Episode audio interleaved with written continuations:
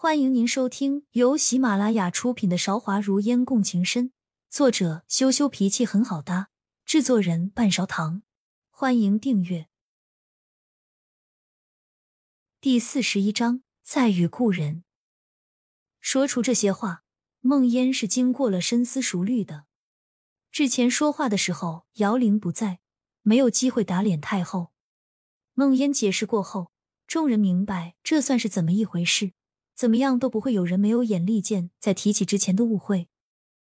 姚玲是皇贵妃，在后宫的位置算得上一人之下，万人之上。她没有说话，下面的妃子也只能闭着嘴巴，包括那位大胆的欢婕妤也不敢开口。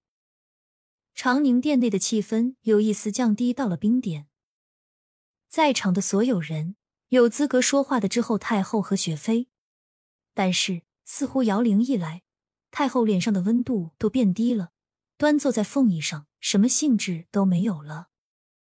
雪妃看向梦烟，目光柔和，脸颊上两个甜甜的酒窝陷了下去，说：“孟姑娘，还有三天，一年一度的残花节就到了。今年各处的收成都不是太好，去年河南才闹过蝗灾，皇上勒令后宫一切从简，残花节必须要举办。”而且万民都看着，太过于简陋会失了皇家的面子，所以目前姑娘手中的云端锦是最好的选择。梦烟对皇室的关系并没有理清楚，听姚玲说雪妃是河北宁王的女儿，又叫太后为母后，猜想会是群主一类的人物。不过就算是这样，说话也还是谨慎为妙。云端锦每日出售十匹。其中有一匹是送往皇宫的。哦，太后好像明白了什么，目光直直看向坐在下面的姚玲，说：“后宫众人每日都来哀家这里请安，哀家并没有听谁说手里有云端锦。欢婕妤，你拿到了吗？”回太后，臣妾没有。欢婕妤知道太后心里想的什么，立马附和着回答。太后将目光转向其他人，正想再开口，姚玲抿了一口茶，说：“母后不用问了，云端锦全部在臣妾手里，也是臣妾吩咐孟静每天送上一匹云端锦给我的，每一匹花滴都是真金白银。”姚玲毫无顾忌，索性大方承认了云端锦全在自己手里。也不管其他人会怎么想，还是那副慵慵懒懒的样子，眼角的余光瞟着梦烟，似是想看梦烟做出什么应对之策。这样的话，可还真是为难了太后，说什么话来回应他都不好。凡事都讲究先来后到，要是让他让出手里的云端锦，只会显得他一个长辈以权势欺压晚辈。会察言观色的儿媳妇都知道，在这个时候主动拱手让出东西。是最能博得好名声的选择。姚玲却故意什么都不说，把问题抛给太后，摆明了故意让她下不来台，真是无所畏惧。什么名满天下，不过是他权力之下的美言。皇亲国戚中没有一个对他们家满意的。梦烟想起了之前在妙音阁风雪舞说的话，呵呵，苦笑了一下。今天看来情况属实。他们姚家大概除了皇帝，谁都没有看在眼里吧？雪舞、雪飞，梦烟在心里摇了摇头，这大概不可能吧？也许是巧合吧。重重忧虑之下，梦烟注意到长宁殿的气氛又一次冷场了下去。一干妃子都看着他，这个时候能够主动站出来给太后台阶下的，只有他了。在脑中组织了一下语言，梦烟从凳子上面站起来，拜倒在太后面前，说：“回太后，虽然孟姬一天只对外售出十匹云端锦，但是先有国，而后有家。残花节是利国利民的大善举，民女愿意先为太后以及各宫娘娘准备必须要的云端锦。真是个懂事的孩子，快起来吧。”尴尬的气氛被梦烟破解，还解决了眼前的困难。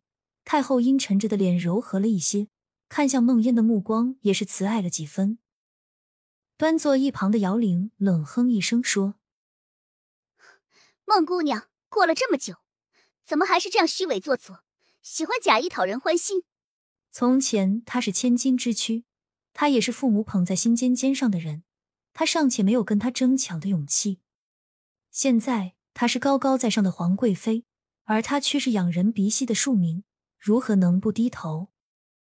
梦烟朝着姚玲的方向。盈盈施了一礼，说：“民女身份卑微，自然比皇贵妃市侩一些。皇贵妃天姿国色，身份尊贵，所流露的风度，可望不可及。”虽然话语里是在拍姚玲的马屁，梦烟却没有表现出谄媚的意思。这是以他现在的能力所能做到的最大的骨气了。两年没见，你处事倒是比以前……大气了许多，只是不知道什么时候学会了这溜须拍马的本领。如果说姚玲对太后的态度是爱答不理，那么她对梦烟的态度就是万分不屑。